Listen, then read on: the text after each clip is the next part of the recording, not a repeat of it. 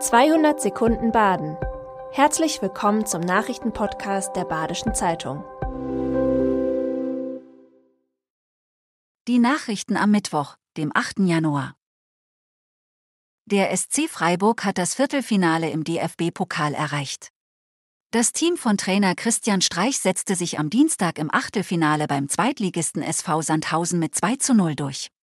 Nach zwei Halbchancen zu Beginn entwickelte sich das Spiel für die Freiburger zu einem zähen Bemühen und einem echten Geduldsspiel.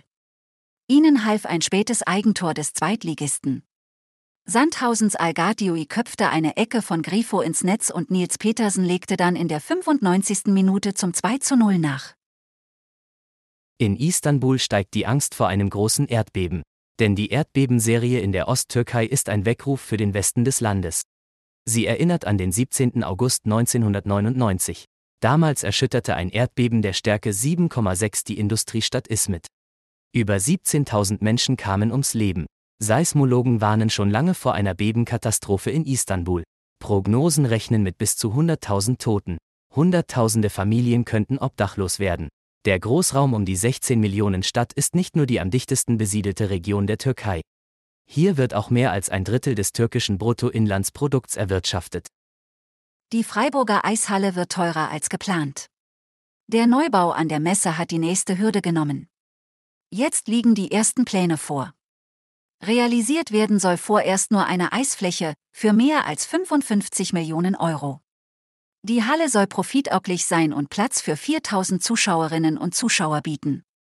Wenn Sitz in Stehplätze umgewandelt werden, soll sie auf 4500 Plätze erweiterbar sein, womit sie Vorgaben der deutschen Eishockeyliga erfüllte. Leistungs- und Freizeitsportler müssten sich das Eis teilen.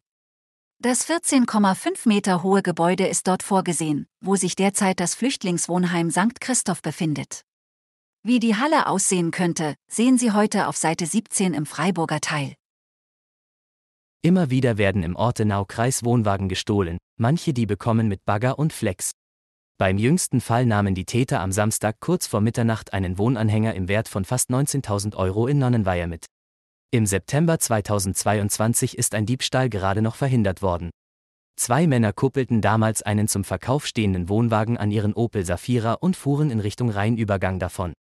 Wie viele Wohnwagendiebstähle es im vergangenen Jahr im Ortenaukreis gegeben hat, kann die Polizeidirektion Offenburg nicht beziffern. Bayerns Ministerpräsident Markus Söder erhielt in Rust die goldene Narrenschelle, die Laudatio hielt sein Amtskollege Winfried Kretschmann. Vor ihm waren schon einige Politiker in Rust. Etwa Wolfgang Bosbach, Susanne Eisenmann, Guido Wolf, Günther Oettinger, allesamt Schwarze und alle mehr oder weniger aus dem Rampenlicht verschwunden. Markus Söder kam zur Verleihung nun übrigens unverkleidet. Das war 200 Sekunden Baden. Immer montags bis freitags ab 6.30 Uhr. Aktuelle Nachrichten rund um die Uhr gibt's auf der Website der Badischen Zeitung badische-zeitung.de.